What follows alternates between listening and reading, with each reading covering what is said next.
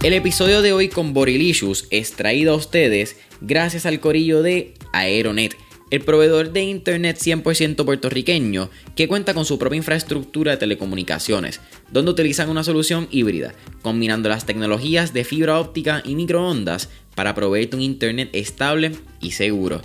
En estos tiempos, familia, donde el trabajo remoto y el work from home se han convertido en la nueva normalidad, tener un internet rápido no es suficiente. Tu internet puede ser rápido, pero si se te cae justo antes de entrar a esa reunión de trabajo, ¿realmente estás obteniendo los resultados que tanto te prometió tu proveedor? Y es por eso mismo que aquí en Mentores en línea nosotros usamos Aeronet. Y la diferencia de que nos cambiamos ha sido gigante. Porque no solo tenemos un internet que es rápido, estable y seguro, pero también tenemos un internet que nos permite tener conversaciones remotas sin la preocupación de que se nos vaya a caer o interrumpir. Pero más que nada también nos permite subir estos episodios a las plataformas sin ningún tipo de problema o percance. Así que te pregunto, ¿qué tú estás esperando para cambiarte al mejor internet de Puerto Rico? Para más información sobre sus servicios y productos, puedes entrar ya a aeronetpr.com para que veas la variedad de soluciones que proveen tanto para tu empresa, pequeño o mediano negocio o tu hogar. No olvides aeronetpr.com. Realmente ha sido un proceso porque yo siempre, o sea, obviamente yo tengo un talento natural que tal vez mucha gente no tenga. Y con el tiempo pues lo he explotado como que ya yo llevo un año y medio pero no ha sido un año de yo estar en el sofá de mi cama, ha sido un año y medio cocinando, aprendiendo. Yo cocino mucho con chefs que saben más que yo, que me enseñan, ¿me entiendes? Este, me gusta aprender, ver videos y dentro de, tal vez yo estoy solo en casa plateando, pues yo me lo invento ahí mismo y empiezo a maquinar, hmm, ¿cómo pongo esto? Ah, esto aquí. Sí. O sea, y lo maquino y lo maquino. Y al final el plato sale.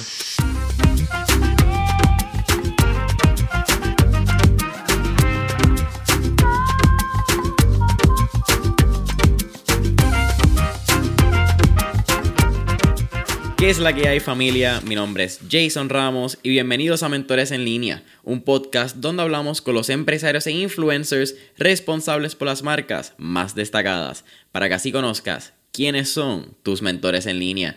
Y en el día de hoy me acompaña Iván Mulero Ortiz also known as Bodylicious. ¿Qué está pasando, sí, Activo, activo, no. Muchas gracias por la invitación, en verdad. Pompeado de estar aquí, ya tú sabes. Estamos activos, lo hicimos posible. Sí, sí, hecho, yo sé que me tiraste y, y te pude par de cosas, pero ya, ya, ya estamos aquí. No, mano, es, cool y, y como te estaba diciendo, más que nada agradecido porque tuvimos la conversación y porque estamos aquí.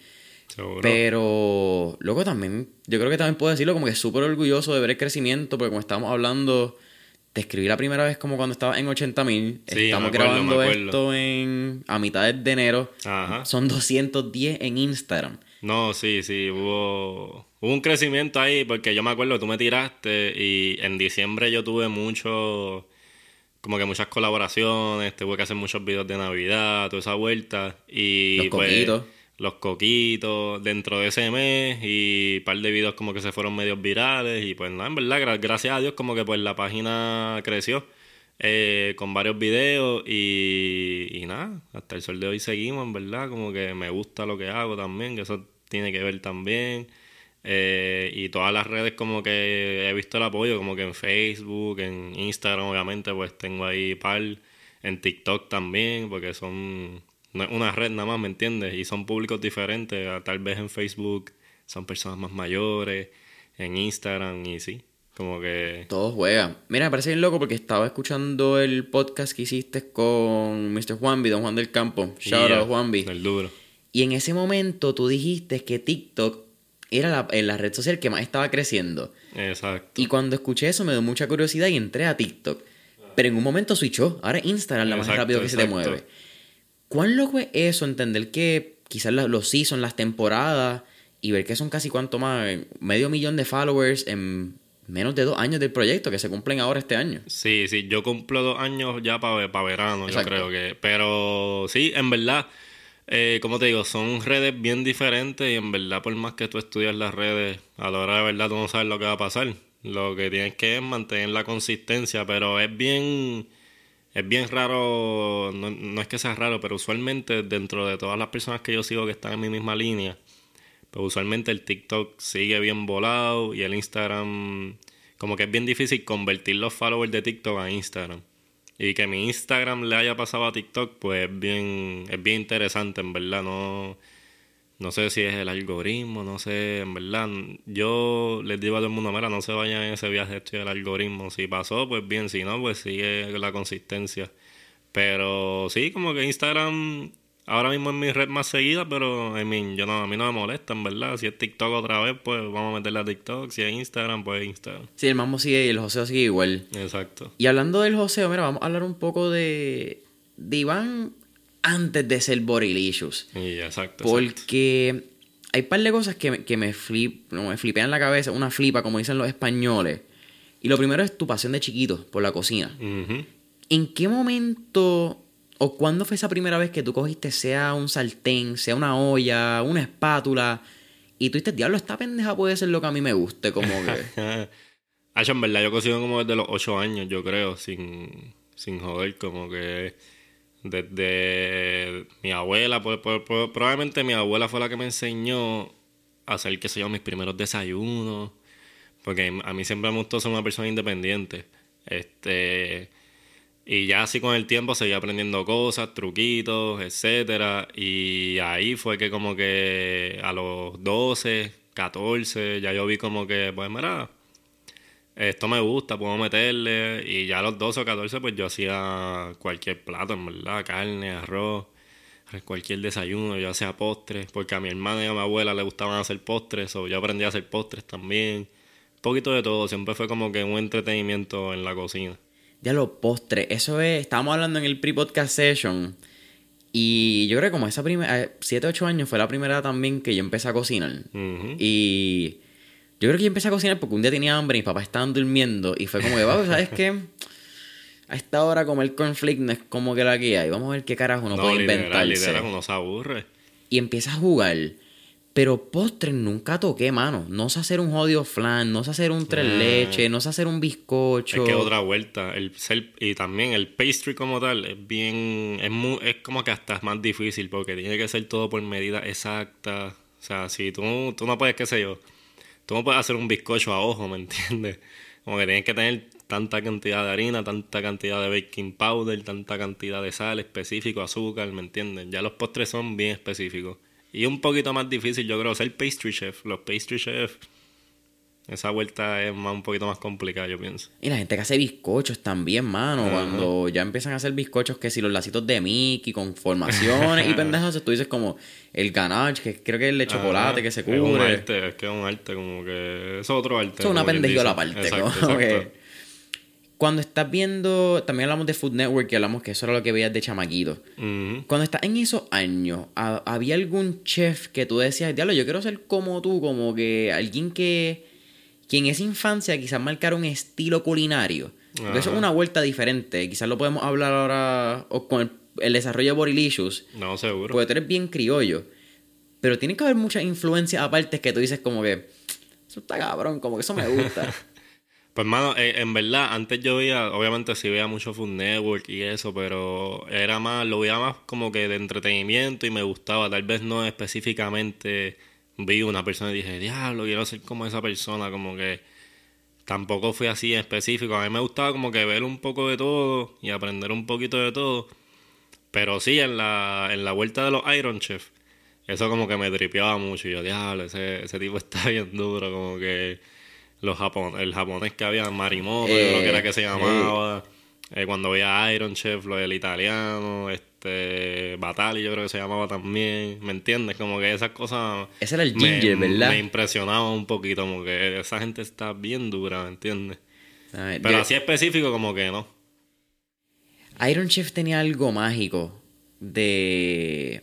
Yo creo que también era el sentido de competencia y que obviamente la- tú lo estás viendo en 45 minutos, tiempo, una hora. ajá. Esos tipos quizás tienen un poquito más, tú estás viendo bien ajorado el proceso. Claro. Pero el ver cómo un chef se puede desempeñar bajo un tiempo límite con lo que tiene es bien interesante porque era el arte de la improvisación en la cocina. Y pensaría que es igual de difícil que el, arte- el arte de la improvisación en un chiste, en una canción, en un rapero.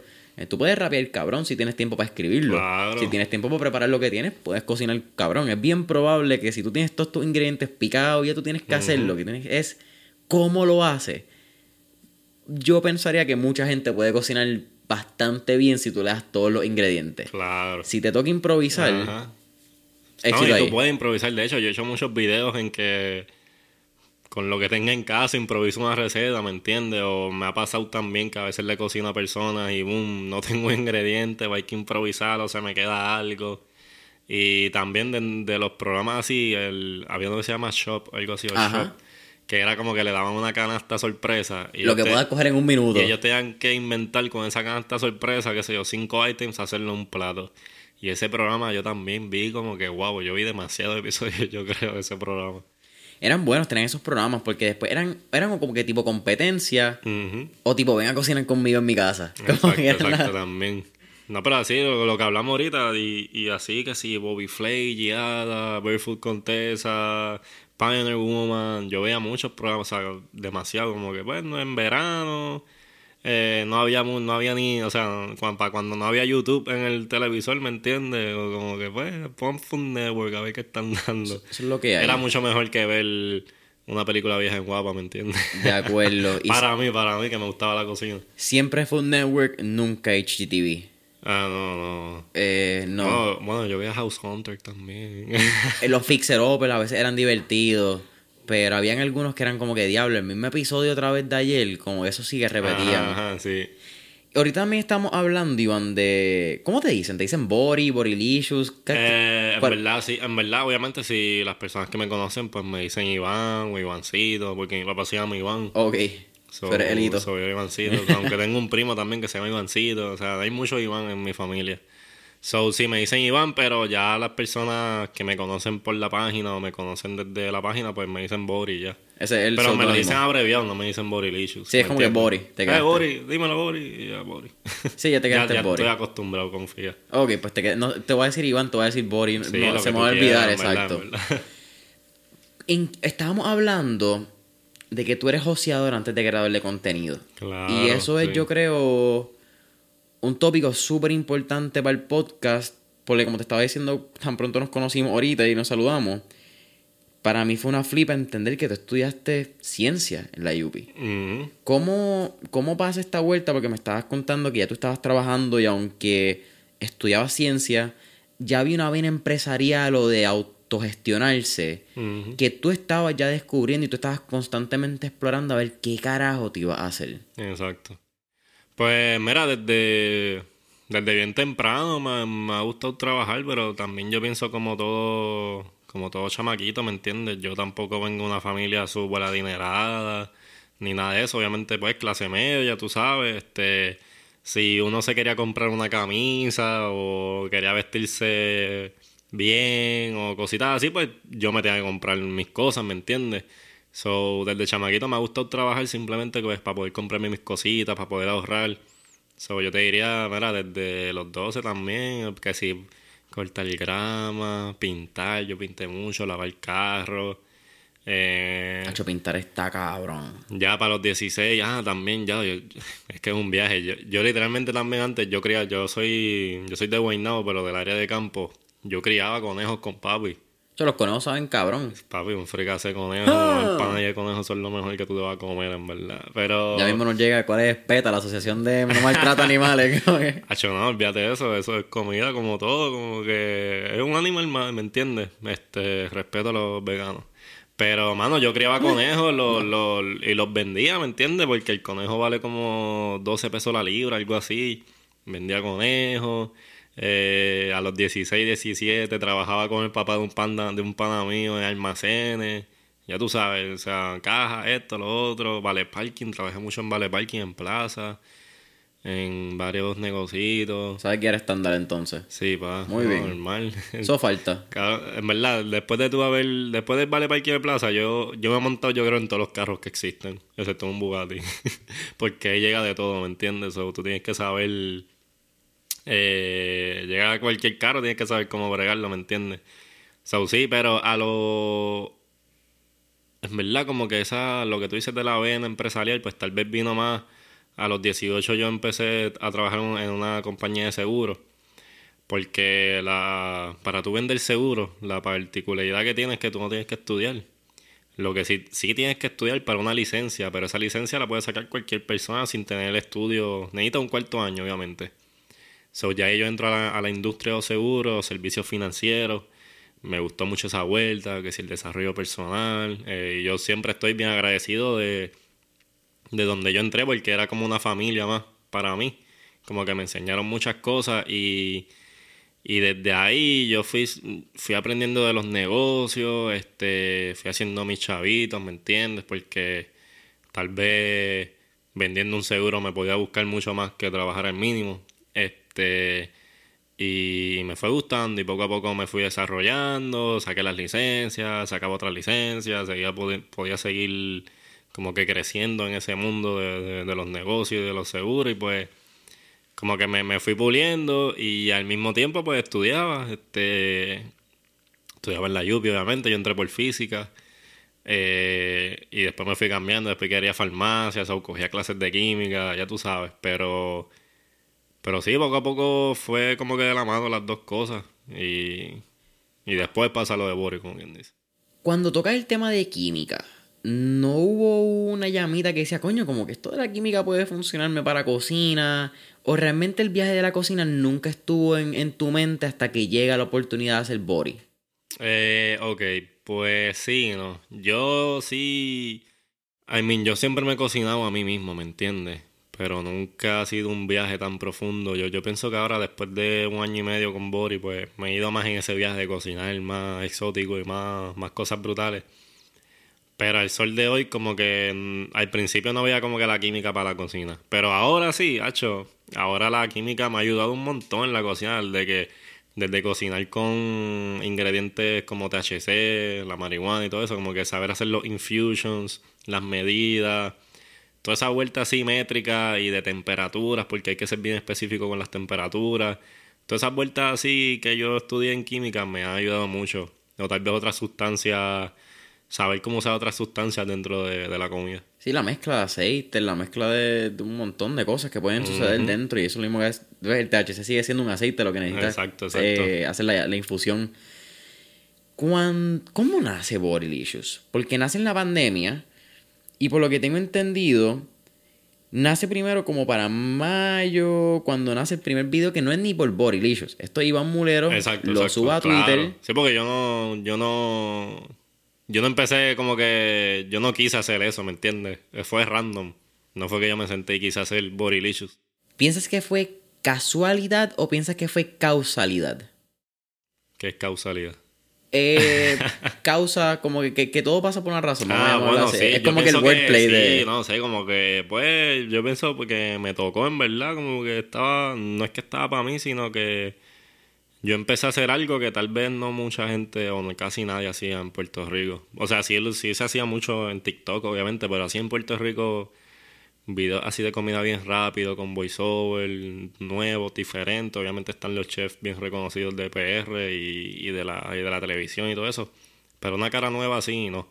Eh, y fue una mezcla, en verdad. Yo estaba bien aburrido un día de pandemia y le dije a mi hermana, mira, pues vamos a grabar. Yo estaba haciendo algo y unos churrascos, creo que sí, unos churrascos. Y quise que mi hermana lo grabara, pero la idea completa siempre fue para enviárselo a los panas míos. Nunca fue como que pensando en ponerlo en las redes ni nada de esa vuelta porque yo no usaba casi las redes. Cuéntame de... Es que es bien loco pensar que un video de churrasco en medio de pandemia termina siendo el... Mano, el influencer culinario más importante de, la, de los millennials y la generación Z, yo creo, en Puerto Rico. Y, mano, fair enough el fucking Caribe coming soon Latinoamérica. Ajá, sí, puede ser, estoy por ahí, pero... Y un video bien malo, by the way. Yo veo ese video y... El primero. y yo, diablo, qué video más loco. Obviamente con el tiempo pues he ido aprendiendo y ah, que sí, las tomas, que sí esto, que sí lo otro. Pero sí, en verdad fue es que como no existía ese contenido rondando por la isla en ese momento, pues pienso que tan pronto yo tiré ese primer video, a mucha gente le gustó. Yo, lo tiré primero por Twitter y también lo tiré bien tarde, que la gente estaba monchosa. ¿verdad? Imagino que todo el mundo en la pandemia pues estaba en su casa bebiendo, fumando, no, no había, eh, fue un punto, fue cuando había un lockdown que en verdad no había nada que hacer y todo el mundo, pues yo supongo que estaba en las redes, ¿me entiendes? Y ese día yo creo que medio Twitter PR vio ese video. Es que llegamos a un punto de, de pandemia que eso esos primeros meses, tres, cuatro meses, donde literalmente no había un, futuro visible, era como que dos semanas, ok, pues en una semana vamos a ver cuál es el próximo lockdown, ok, pues ya no son dos semanas, ahora son un mes. Y de momento, un mes fueron dos meses más y... No, y nada abierto, que si salir, o sea, tú ni podías salir dependiendo de tu tablilla, una locura. Ya lo verdad. Eso es buen Cuando los momentos que tú pensabas que se abría la, la ventana. Tú por la ventana y estaba desierto, papi. Todo. La y no había tapón. Siempre hay tapón y no Yo tengo fotos de eso. El primer día de lockdown. Papi, Walking Dead. tengo una de la Valdoriotti aquí saliendo de. En la San Jorge, que se ve el puente. Y una de Ocean Park, vacía las dos. Y es como que. Fotos históricas. Háblame de, del concepto de Borilicious al momento de crear el contenido, empezando, ¿verdad? Porque obviamente hay una evolución de cuando tú empiezas a lo que hoy en día.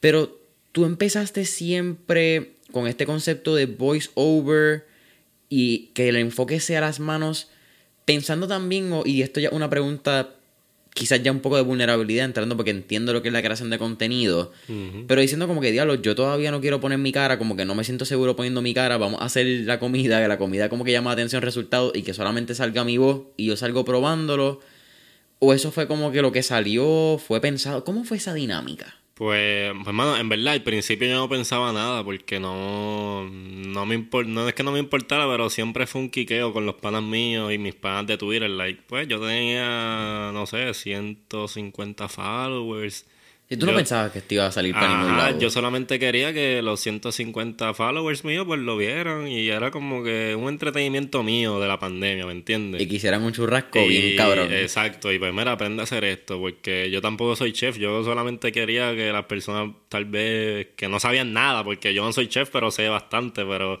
personas que no supieran nada, los padres míos que no cocinaran nada, pues supieran. Y y yo no me iba en un viaje de cómo vamos a grabar en el día de hoy ni nada de eso. Era como que, mira, voy a grabar esto porque yo grababa lo que me comía. Like, mi segundo video fue una pasta, mi tercer video fue un chillo frito, algo así, como que lo que me comiera en casa ese día yo pues simplemente lo grababa. Y dentro de irme en el viaje se puede decir, pues yo tampoco siempre tuve bien claro que, bueno, tampoco es que voy a hacer un scratch, ¿me entiendes? No, no es que no lo voy a pensar, pero pues yo pensaba, lo único que yo pensaba ya, ok, vamos a poner el iPhone aquí para hacerlo, para que se vea bien por lo menos. Y lo del voiceover nació porque en verdad el audio era bien malo y que si el televisor estaba prendido, el abanico, ¿me entiendes? No como que, como que si yo hablaba en vivo o algo así, se iba a escuchar fatal. Y yo lo que, yo lo que, lo único que yo pensaba en esos momentos, ya que lo estaba poniendo en una red, pues mira, vamos a quitarle el audio, le ponemos una musiquita y le pongo un voiceover explicando. Pero no me iba a un full viaje de que, ah, mi cara, esto, no, no estaba pensando en nada de eso. Y los sonidos de, sea el picador, el sizzling de la carne, eh, el chillo frito, por el sizzling que crea cuando tú lo tiras, ¿era grabando con el iPhone el sonido o lo sacabas del video también, entonces como que lo integraba? No, porque para ese tiempo yo no ponía ningún, yo para ese tiempo yo eliminaba todo el audio. Y era solamente voiceover. Era voiceover y música. Y el video en mute, no escuchaba el, pica, el picoteo ni el de la carne, no escuchaban nada. Es entonces ya una evolución de que tú dices, ok, vamos a incorporar estos soniditos. Exacto, eso fue después con el tiempo, porque yo pues empecé en verano, fue que creé la página en Instagram, con el tiempo fui siguiendo otros influencers mucho más duros que yo, tal vez de otros países, de México, de Europa, de Asia, de Estados Unidos. Y yo he ido acoplando muchos conceptos e ideas dentro de mis videos de cómo yo puedo hacer un mejor video cada vez un poquito más. ¿Me entiendes? Fue, fue un desarrollo en verdad, como que yo mismo, like, yo mismo grabo, yo, yo como que yo cubro todas las facetas, o yo fui aprendiendo a cantar. ¿Verdad? Vamos a hablar de, de punto de vista de creación de contenido. Yo creo que hay algo bien interesante y es la perfección. Y tú has hablado que tú eres bien exigente, no necesariamente eres perfeccionista, que hay una diferencia en, mi opinión. Pero de los dos, tres videos que salen en Twitter, mencionas que abres la página en Instagram. Esto es verano del 2020. Que Exacto. para mí una flipa todavía pensar que son dos años, loco. Yo cuando tú... Yo no fucking entendía cuando, tú, cuando escuché que eran dos años lo que llevaba. Son Año y 200 medio, año y medio, exacto, porque no me llegaba a los dos años. No llegaba. Está cabrón el crecimiento que has tenido, cómo has desarrollado la marca, cómo has desarrollado la consistencia, las colaboraciones Exacto. que has podido crear, eh, cómo los artistas han adoptado tu, tu flow, tu estilo. Hay, hay un montón de cosas que son bien únicas de tu travesía. ok, no, gracias. Pero en términos de la marca, ¿cuándo se puso bien en serio que tú dijiste, yo no quiero hacer esta pendeja, yo no quiero hacerlo trilly, esto ya va en serio, Twitter lo me lo reconoció, vamos a hacer Bodylicious y es ese proceso de, de tú mismo y tu cara convertirse en una marca. ¿Cómo Ajá. fue? Porque no es Pues, fácil tú No, decir- no, claro. Pues mira, en verdad lo del Instagram nació también hablando con, con mis mejores amigos, como que me recomendaron, como, mira, ábrete un Instagram. Porque, yo- ok, a este punto, para verano, yo estaba como que en full mood pichaera. Like, yo no pensé que esto iba a ser algo, ¿me entiendes? Yo solo hacía videos. En mi mente siempre fue jodiendo. ¿Cuántos miles de views como que después tú seguías en pichadera? Acho, no me acuerdo, pero siempre fue... ok. Humilde, humilde, vamos. No, no, realmente fue tan pichadera que yo ni estaba mirando los views, like, eso ni me... Yo nunca he hecho las cosas por pauta, like, como yo no usaba las redes, a mí no me importa, al sol de hoy a mí no me importa eso de la pauta ni nada de eso, yo como que lo hago porque me gusta, ¿me entiendes? Y, y lo de, lo de abrir Instagram fue como que, ok, los panas míos, era, pero ábrete un Instagram que sea de eso nada más, porque yo tengo un Instagram personal y como que no hacía sentido yo poner los videos ahí porque como que no iba a, iba a mezclar las cosas. Y ahí pues nos fuimos de viaje de que, ah, pues vamos a hacer un nombre, esto, lo otro. Maquinamos el nombre, salió Borylicious. Y ahí yo el Instagram, pero también fue, cabrón, todo esto fue, a, la que yo abrí el Instagram también fue una pichadera mía, como que, ah, pues abre el Instagram, me puse Borylicious. Y ya, cabrón, como en un mes yo tenía como 10.000 followers, algo así en Instagram, en dos meses. Y ya que llegué a 10.000 followers, más rápido de lo que yo pensaba, pues yo como que, ok, cool, qué bien. Como que, pero seguía en pichadera. Yo, ah. Ya cuando yo empecé a conocer la vuelta del internet, me puse a estudiarla. Eh, aquí, chavo. me enteré que los influencers cobraban y cobraban muy bien por hacer videos. Yo como que, coño, eh, está bueno, ¿me entiendes? Pero también al mismo tiempo, ahí fue que lo empecé a ver como negocio y como ingreso extra. Yo lo veía como que, coño, pues puedo hacer algo que me gusta y tener un ingreso extra, ¿me entiendes? Par de chanchitos. Exacto. Y el primer. La primera vez que yo dije, como que, ok, vamos a ponernos serios, fue cuando. A los seis meses. Yo hago la primera colaboración con marca, que fue con Medalla. Que, pues, tú sabes, Medalla. En medalla. ¿Cómo te explico? Es Medalla, es la cervecera más grande de PR, tienen buenos presupuestos. Y ahí yo dije, obviamente esto no lo vamos a grabar con el iPhone, ¿me entiendes? Ya ahí pues tenía a mi manager también que me ayudó mucho con eso, de los, desde los 25, ya tenía 20 mil, 25 mil followers eh, en Instagram. Y, mano, y ahí yo dije, de hecho, ese día fuimos a, fuimos a un Airbnb, teníamos como dos videógrafos, un asistente en cocina, eh, otro Panamá ayudándonos con el script, porque, porque no era que íbamos a hacer un video, era, eran cinco videos navideños. Era una serie. So, era una serie de videos que la teníamos que hacer como en dos días. Papi, eso- papi, no dormimos. con- Confía que no dormimos. Este, muerto, muerto, pero nos quedaron flow anuncios. Cinco chamaquitos allí, ¿me entiendes?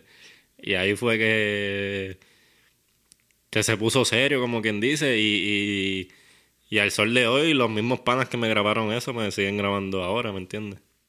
Vamos a. Fíjate, te voy a hacer la pregunta de los panas porque sí tenía una pregunta escrita de cómo fue esa primera colaboración y. Pues hay, hay varios puntos que vamos a hablar ahí porque creo que hay muchos puntos que tocar. Pero han mencionado varias veces que, al- que la pauta realmente no influye en, en quién es Iván. Como que Iván Overilicious sigue siendo la misma persona, no cambia el personaje. Ajá. Hay un personaje quizás en el voiceover detrás de la cámara, el sí. Bukutu que estamos hablando. Exacto, sí es un personaje, pero es siendo yo bien real también. No es Si no hay una que- construcción Exacto, falsa. no es algo tan diferente a lo que yo soy como persona. Pero también mencionas ahora que tus panas que te ayudaron en unos inicios son los mismos panas que todavía siguen contigo. ¿Cuán core está eso en, tus valores? Como que ser real, por llamarlo de esa manera bien calle, como que ah, con los tuyos, como que sabes que los que estuvieron conmigo en las malas son los que están en las buenas. Pues en verdad, la vuelta de los videógrafos y todas estas personas como que me las presentaron y, y nos hicimos pana, como quien dice. Este, porque yo no tenía, dentro de mi círculo de amistades, en ese momento yo no tenía panas míos viejos que eran videógrafos o cosas así, ¿me entiendes? So, la primera vez que me presentaron este correo de personas, ya yo los conocía más o menos. Pero cuando trabajamos juntos, que fue la primera vez, pues nos hicimos panas, cliqueamos. Y de ahí en adelante, pues siempre que yo tengo. Siempre que yo tengo alguna colaboración que me dan presupuesto, pues intento usar las mismas personas porque tú tienes que repartir el pan. Y yo no soy de estos influencers que, ah, pues grábame esto y te tagueo, ¿me entiendes? Yo todo, toda la colaboración con marca que alguien me grabe, nosotros pagamos, o sea, le damos cheque a la gente y pues nos repartimos el pan, ¿me entiendes? Como tiene que, ser una producción. Como se supone que, porque eso es su trabajo también. Mi trabajo es cocinar y las redes y el trabajo del pan es ser videógrafo. Eso es parte y parte, eso... Desde ahí yo he tenido varias personas que casi siempre son las mismas que uso. A veces uso a este, a veces no uso a este, ¿me entiendes? Como que para tampoco abandonarle el otro y así. No, y también cambiar la dinámica de los videos, el estilo. Sí, porque cada cual graba diferente, depende de para lo que sea, es complicado.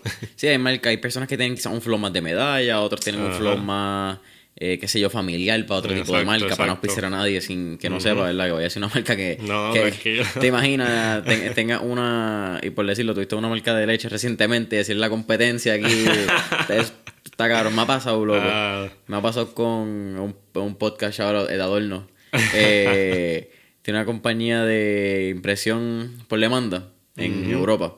Y entonces aquí en Estados Unidos hay varias. Entonces ellos eran eh, print algo, eran ellos, print ah, printful, printify, yo dije todo lo que podía decir con print, estuvo cabrón como tres veces, me pasó en el podcast. Eh, experiencia divertida. Pero, háblame entonces de esa primera marca, ¿cómo es tú me estabas mencionando, tú no estabas envuelto en las redes sociales, o para ti el ser influencer ni siquiera estaba en los planes. Esta mierda no era el sueño. Es que a mí yo era hater de TikTok, yo los influencers me la pelaban, en verdad, yo no... ¿Todavía te la pelan? Sí, todavía me la pelan, en verdad. A mí ese influencer, eh, bueno, yo sé que ahora pues supongo que soy influencer, pero yo no me veo como que de esa manera tampoco, como que no me molesta el título, pero Probablemente me siga dando cringe muchas cosas.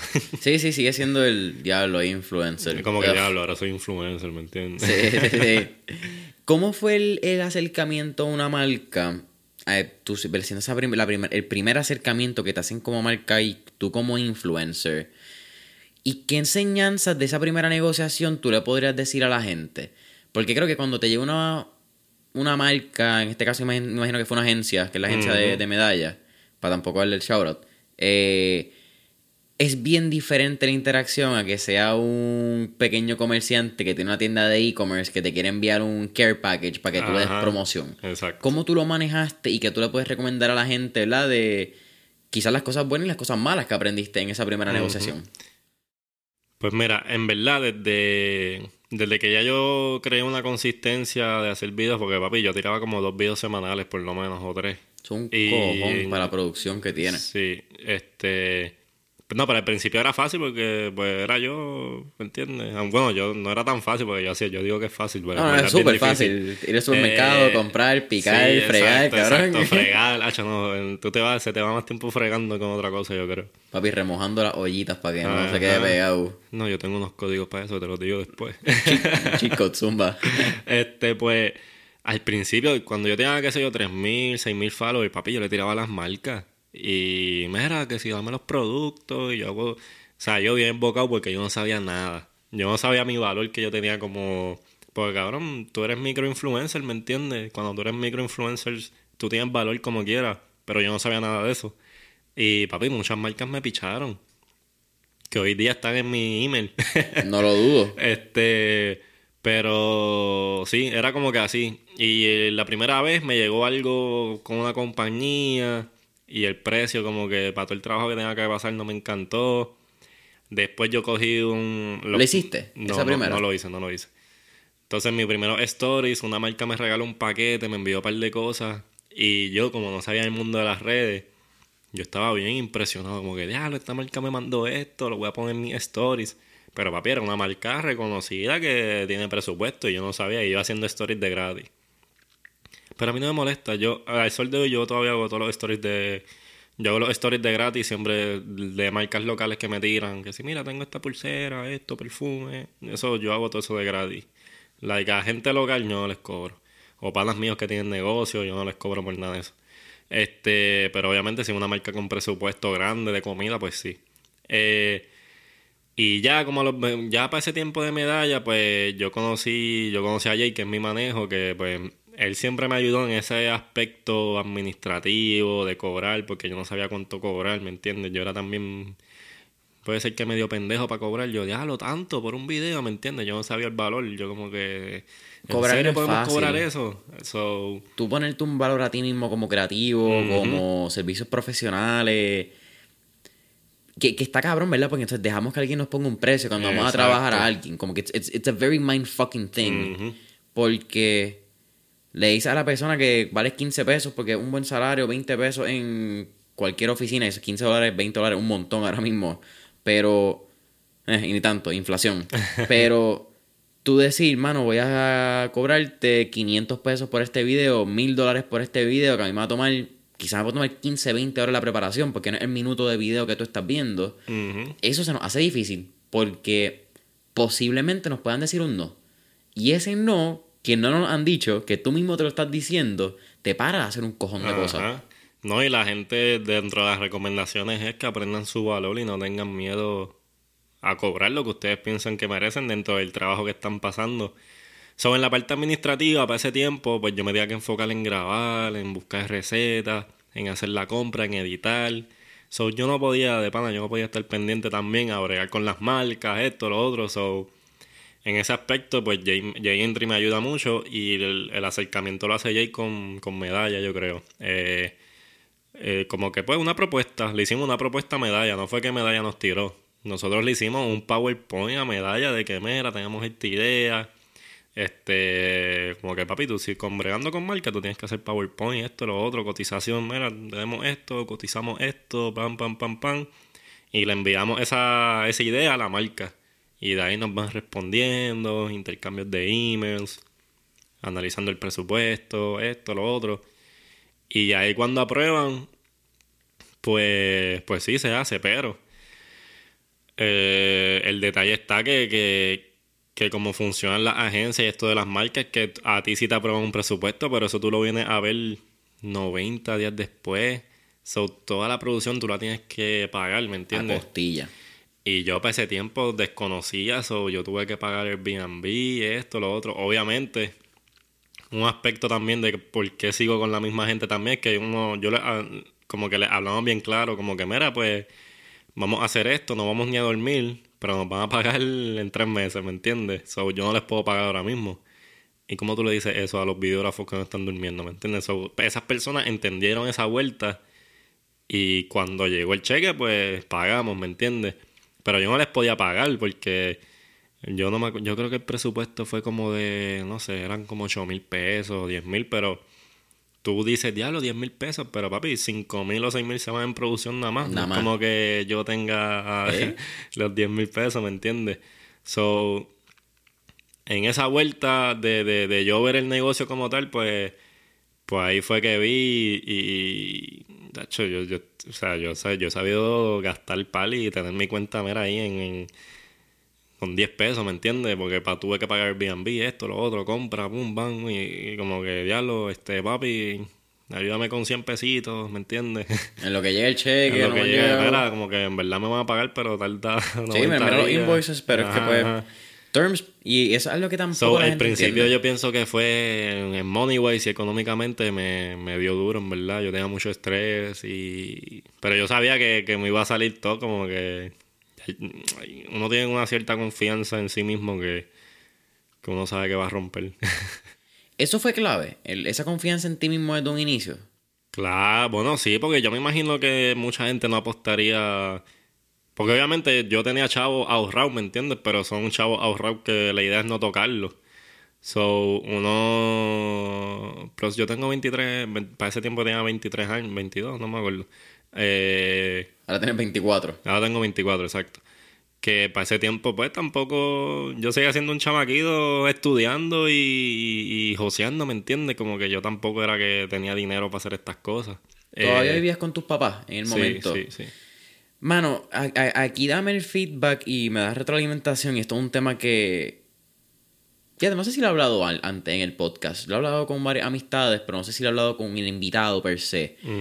Y yo soy fiel creyente que si tú todavía vives con tus papás, es Jason Ramos su opinión. Puede ser bien fuerte lo que voy a decir. Pero es tu fucking cabrona responsabilidad tú averiguar y tú guayarte las rodillas con la mayor cantidad de cosas que tú puedas para que cuando llegue el momento de salir del nido de tus papás, tú digas, ok, este cojón de cosas a mí no me gusta. Así que yo me voy a enfocar en estas cosas que encontré que sí me gustan.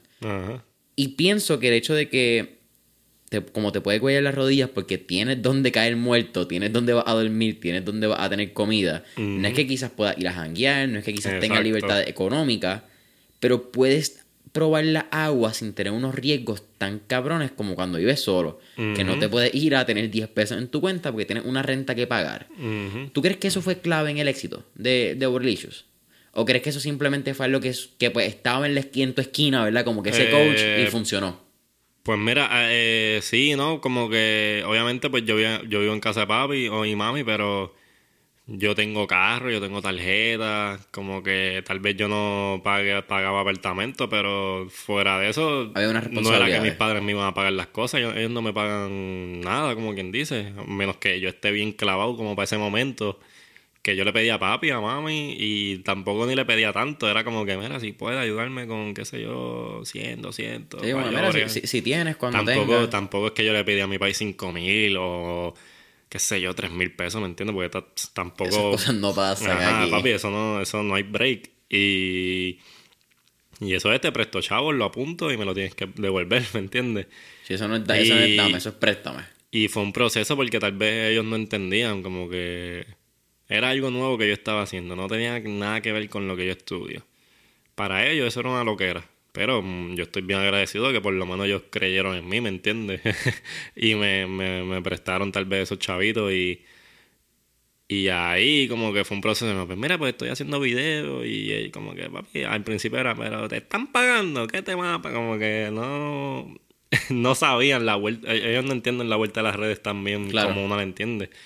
So, esa confianza, o sea, yo tenía que seguir pagando mis cosas y tenía que seguir trabajando, so yo, yo me vine a quitar, o sea, yo sigo, I mean, lo de Bori ha sido un part-time todo este tiempo, yo todavía no, ni me he quitado full de los seguros, ¿me entiendes? Yo te iba a preguntar si había habido un momento en que habías dejado una para otra. No, sí, ha habido, ha habido meses que yo he estado full con Bori, como que... Sí, eso es como... Me ha cogido mucho tiempo. Va como que shifting dependiendo de la época. Sí, porque para tú hacer una transición en cualquier negocio, tú tienes que estar estable, ¿me entiendes? no puedes, digo, hay gente que se tira con tenis y le sale. So, yo fue 50-50, como que me tiré con tenis, pero bien reservado como quiera, como que. Sí, tenía un, un, matrecito ahí que por lo menos tú decías como que no me voy a quitar por cualquier cosa, pero esta pendeja se va a dar y yo estoy seguro de esto. Cuéntame la vuelta de los artistas. ¿En qué momento eh, creo que fue Lunay, el primero que te escribe. sí, lo malo, Lunay me escribió como a los dos meses de yo tener Twitter, una loquera. ¿Y te escribió por Twitter? Sí, me escribió por Twitter. ¿Cuánto tenías en Instagram en ese momento? ¿Estaba abierto? Ah, en Instagram tenía como 5.000 followers. O 6.000, yo creo. Y, pues cuéntame, ¿cómo sale esa vuelta, verdad? Y uno, tu primera reacción cuando tuve un mensaje que dice Lunay en tu, no, cabrón, pues en verdad, pues tú sabes, una persona común y corriente. ¿Eras fan de Lunay? Eh, sí, pero yo ni le daba follow en Twitter, yo creo. Ni sabía que tenía Twitter. Entonces, Lunay me escribía por Twitter. Y obviamente uno, como, como fanático, yo soy fanático de género, ¿me entiendes? Y también, by the way, súper agradecido con la oportunidad de medalla. Terminamos ese tema. Súper agradecido con Lunay también. este, pues él me escribe, él me escribe en Twitter como que, no, mentira, eh. Yo estoy hablando mierda, déjame ver. Ajá, no, Lunay me da follow en Twitter. Y yo veo como que, eh, cabrón, yo no uso las redes, ¿me entiendes? yo ni sabía que yo no le daba follow a Lunay. So yo, diablo. Lunay me dio follow, qué chévere. Y entonces en Twitter, cuando no se mete el profe, le dice, ah, follow back o algo así. Y yo, diablo, yo no doy follow. Boom, le doy follow. So, Porque en verdad en mi viaje, yo no sé si eso importa o no, en el viaje de los influencers, ah, no me da follow back, ¿me entiendes? Para mucha gente, pero Lunay es una persona bien humilde que eso a él no le importaba. Este, so yo le escribo a Lunay, hablé mierda. Yo le escribo a Lunay, mira, gracias por el follow, pero más nada, como que Sí, una como el respect, exacto. Este, entonces él me contesta, que si con emoji y qué sé yo. Y lo dejamos ahí. Sencillo. Pero como a la, a la otra semana, o a la otra, o la- pasaron como dos semanas, porque Lunay y, la manager y el equipo de trabajo de Lunay como que veían, veían mucho mis videos y les gustaba. Que la manager es la mamá, ¿verdad? eh, no. ¿No? Yo pensaba que sí. Bueno, Bueno, para ese tiempo era, era Rabeca, pero yo- la mamá siempre yo creo que le ha ayudado en lo, está como envuelta en el... en lo administrativo Ajá. tal vez, pero yo de eso no sé mucho. Eh, Yo menos. so, so, el, el equipo de trabajo de Luna y él, pues parece que veían mis videos mucho en Twitter. Como que por los retweets y todo eso, como que les salía muchas veces y los, ve, y los veían.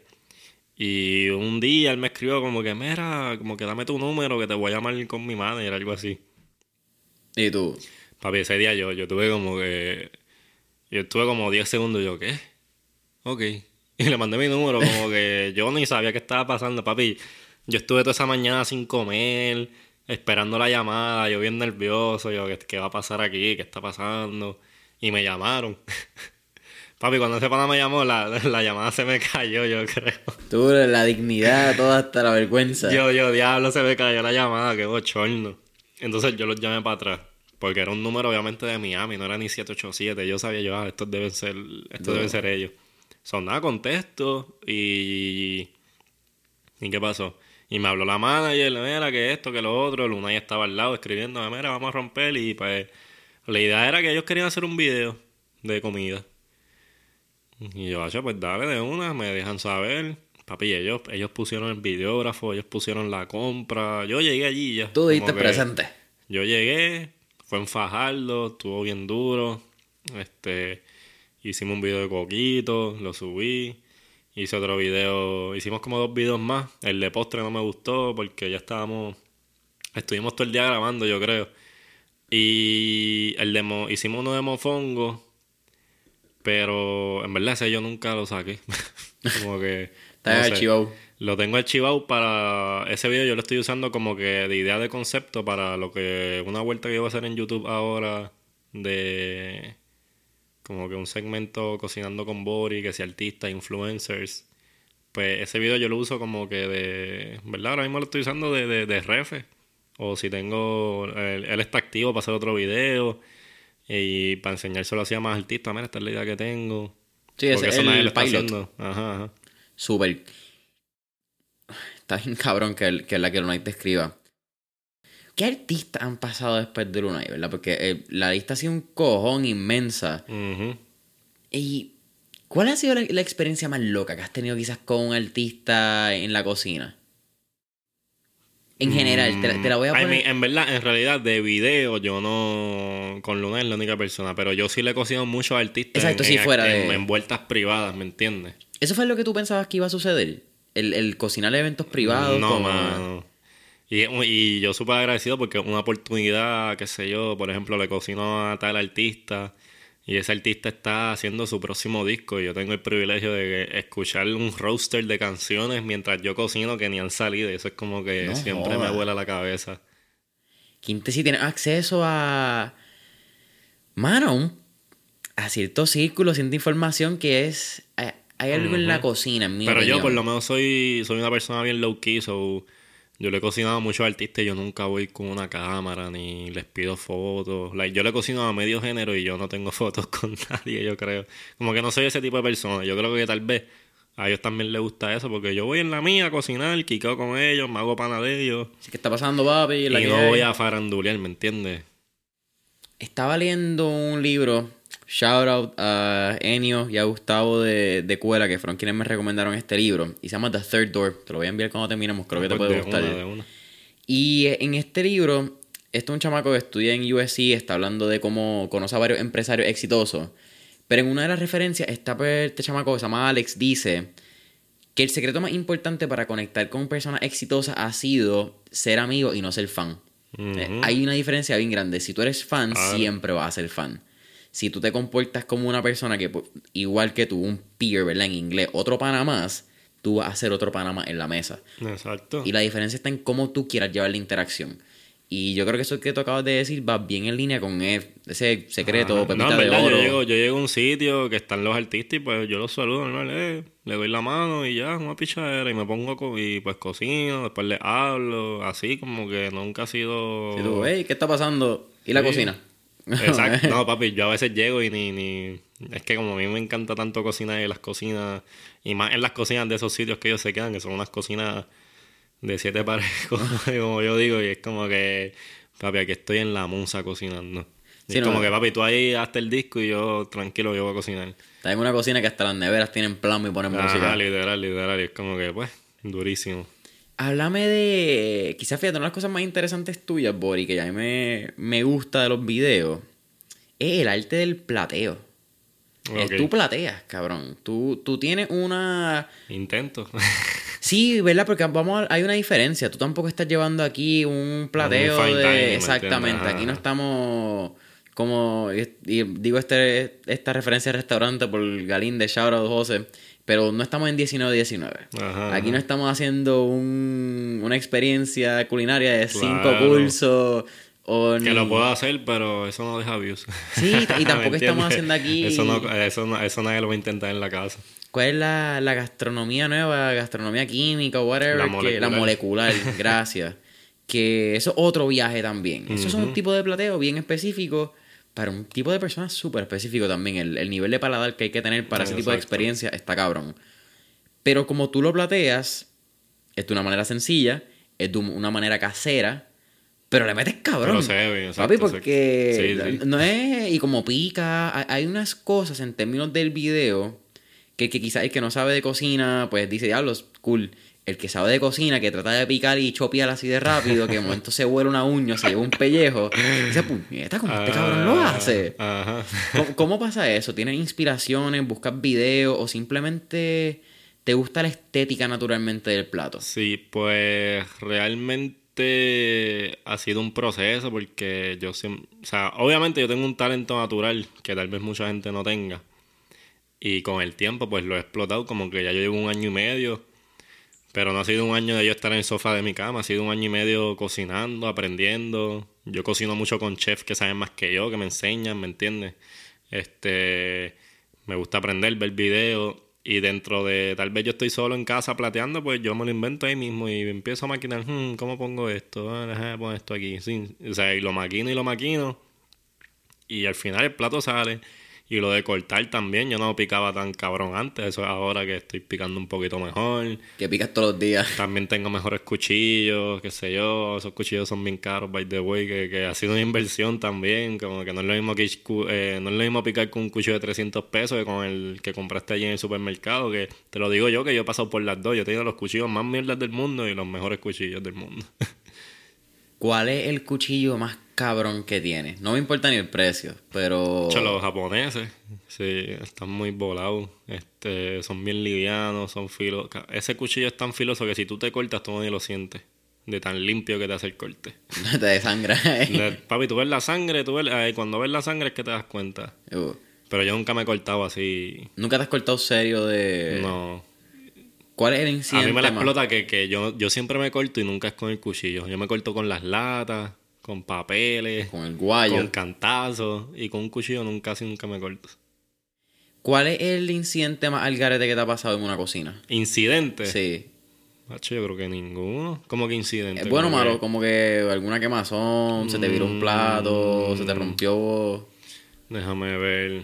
Le- el, el típico, el mango del sartén estaba para el carajo, caminaste y voló en canto en la Ah, cocina. gracias a Dios, siempre he sido bastante cuidadoso, como que parte de la naturaleza que tengo dentro de la cocina, como que me ha permitido no hacer papelones, yo creo, pero así lo más que me ha pasado es, qué sé yo, que se me caen, pero en la cocina nunca, un día se me cayó, se me cayeron unas cajas mías, porque yo llevo cajas para los sitios con todas las cosas.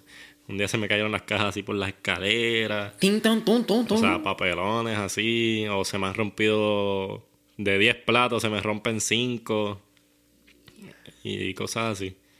Pero de que un fuego me haya cortado, me haya, me haya- algo me haya quedado. Ah, bueno. Tuve un papelón en. Fue una actividad, obviamente fue una actividad benéfica, so, tampoco es que yo estaba cobrando ni nada de eso. Pero estábamos cocinando en la playa. Eh, Y el viento estaba tan y tan y tan cabrón que, mano, cuando el viento está tan exagerado, no me permite calentar el, el caldero con arroz, ¿me entiendes? Y pues por más que yo intenté, no fue tanto ni culpa mía, como que pues el arroz quedó crudo, en verdad, como que, mira papi, no tengo de otra, esto no calienta, el viento está muy duro, papi, intentamos taparlo y todo, como que, pero no había break. Sí, eso pasa también con la Y pues, hermano, yo- el, el- el arroz de sabor quedó bien cabrón, pero yo dije a todo el mundo, mira, mala mía, quedó crudo por esto, esto y esto, pero pues, esto es lo que hay, normal. Sí, es una mierda. Las, paelle- las paelleras le pasa eso. pero yo me encabrono, de como que viento. yo soy bien jodón con mi comida. Como que si yo estoy cocinando y no queda casi perfecto, hacho, yo... Como que me frustra un poquito. Y ese día fue bien frustrante. Mira, Bori, ¿qué, ¿qué hay para el futuro? ¿Qué están mirando? Y, y esto es una pregunta que, que en verdad me da mucha curiosidad porque siento que has tenido que tener un una cantidad de mensajes y de personas dándote ideas de qué carajo va a ser el próximo Ah, con la sí. comida. Y la lista de posibilidades debe ser bastante infinita a este punto. Sí, sí, es casi... Es mu- like... Mucha gente me escribe ideas y siempre me... O sea, yo bien agradecido con las personas porque me escriben, pero... Casi todos los que me escriben ya está ya en mi board. Como que ya yo tengo todo escrito flow de aquí a cinco años, yo creo. Eh, que no hay un... Siempre alguien me viene con una idea cabrón, es como que, hacho, gracias. Pero no le digo como que, mira, eso ya lo tengo pensado, ¿me entiendes? Sí, sí. este... So, sí, yo pienso que ahora mismo me estoy enfocando en subir la calidad de los videos. Tal vez tener... Comprar equipo de cámara y eso. Lo que sí estoy evaluando ahora es que voy a hacer como una cocina específicamente para grabar. Que sea como una cocina Flow Studio. Que a Nice. eso le estoy dando duro. Y ser más consistente, a- aumentar el nivel de producción y obviamente las colaboraciones. Y lo que sí ya este año, pues me gustaría meterle duro al YouTube, que es otra vuelta completa, porque hay que grabar en horizontal, hay que hacer cositas un poquito más elaboradas.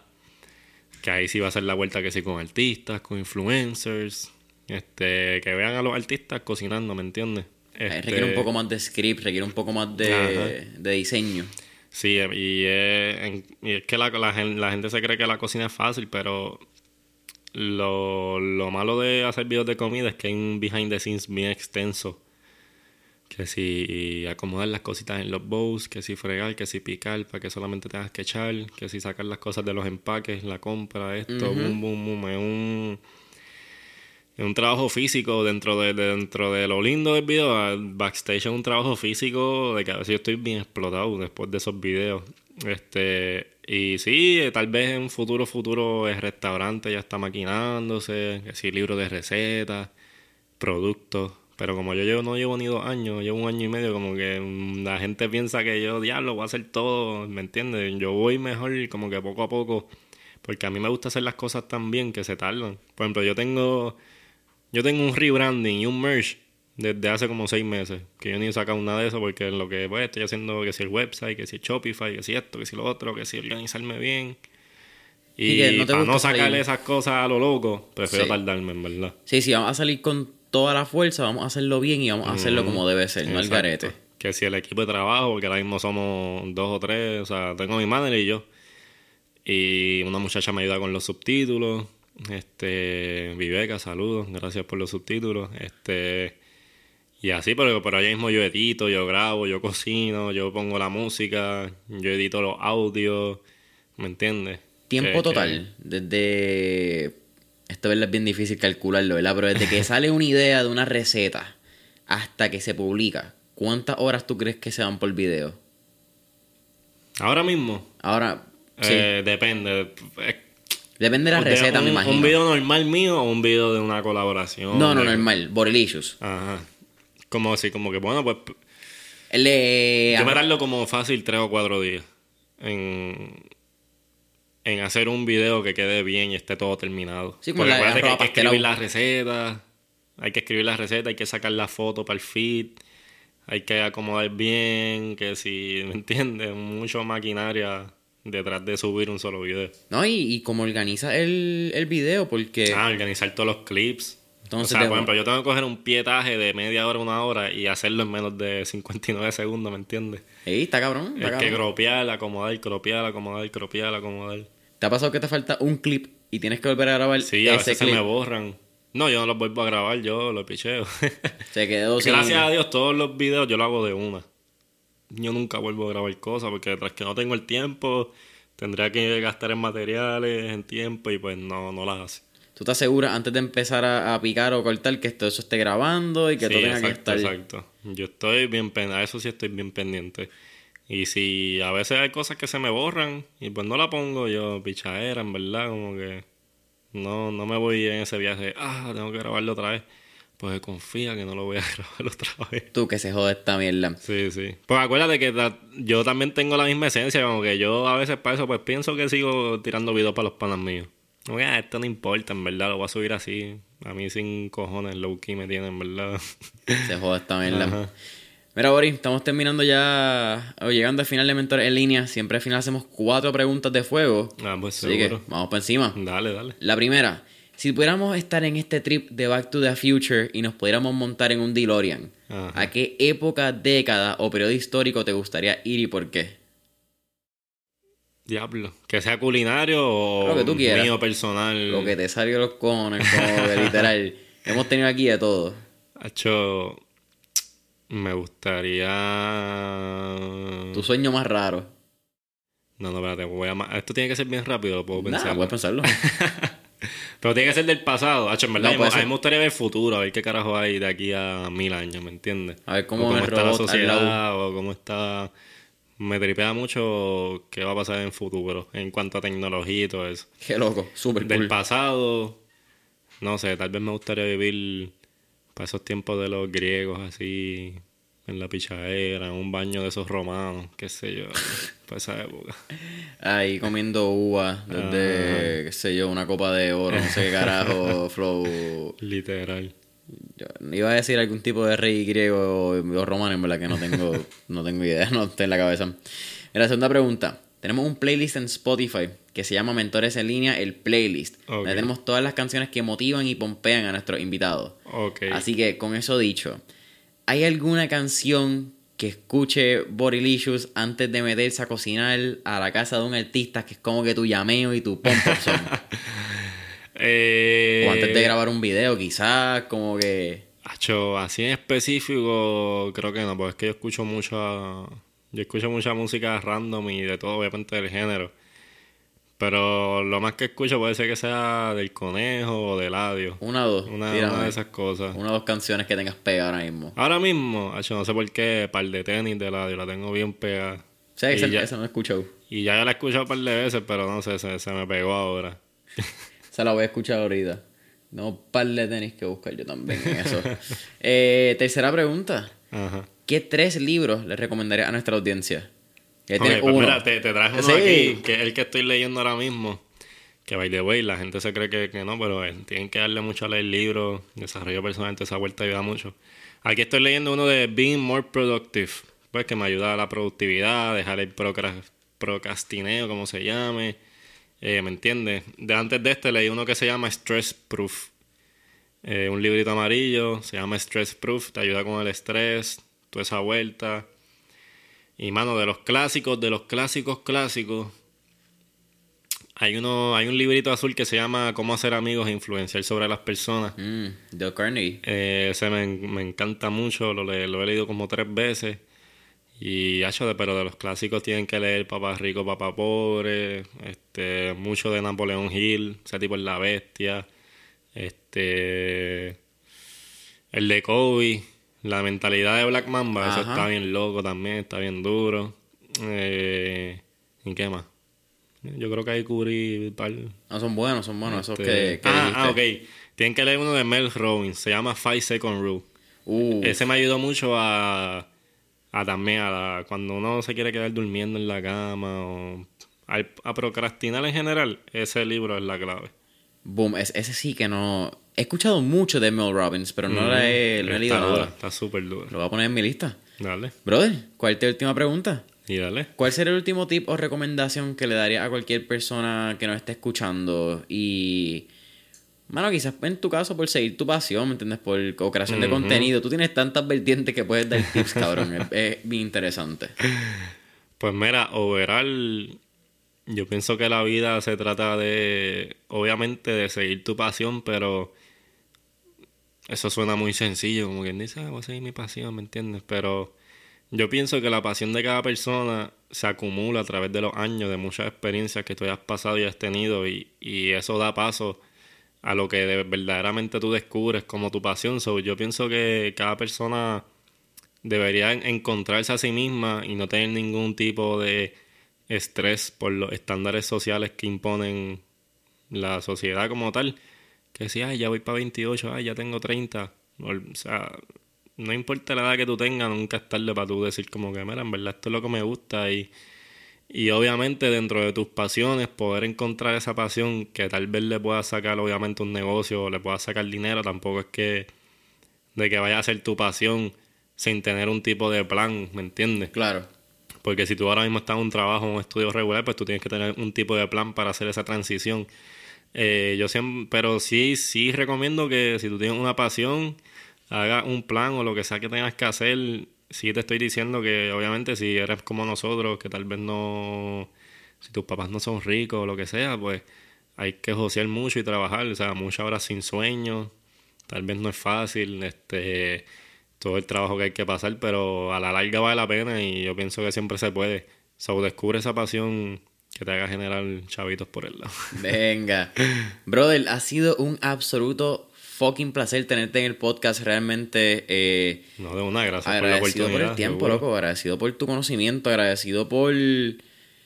Mano, por la honestidad, por la sinceridad que traes a la mesa y, la, la, realeza, real, eh, bien poca gente con 200.000 followers. Vayamos en la casa. Tendrían, sí, mano, tendrían ese, qué sé yo, por usar un poco de Dr. Dre, Snoop Dogg, ese G-Thing. Como que ser real, ser auténtico y que las seis cifras de followers no importan tanto como la, la calidad y, quién es la persona detrás.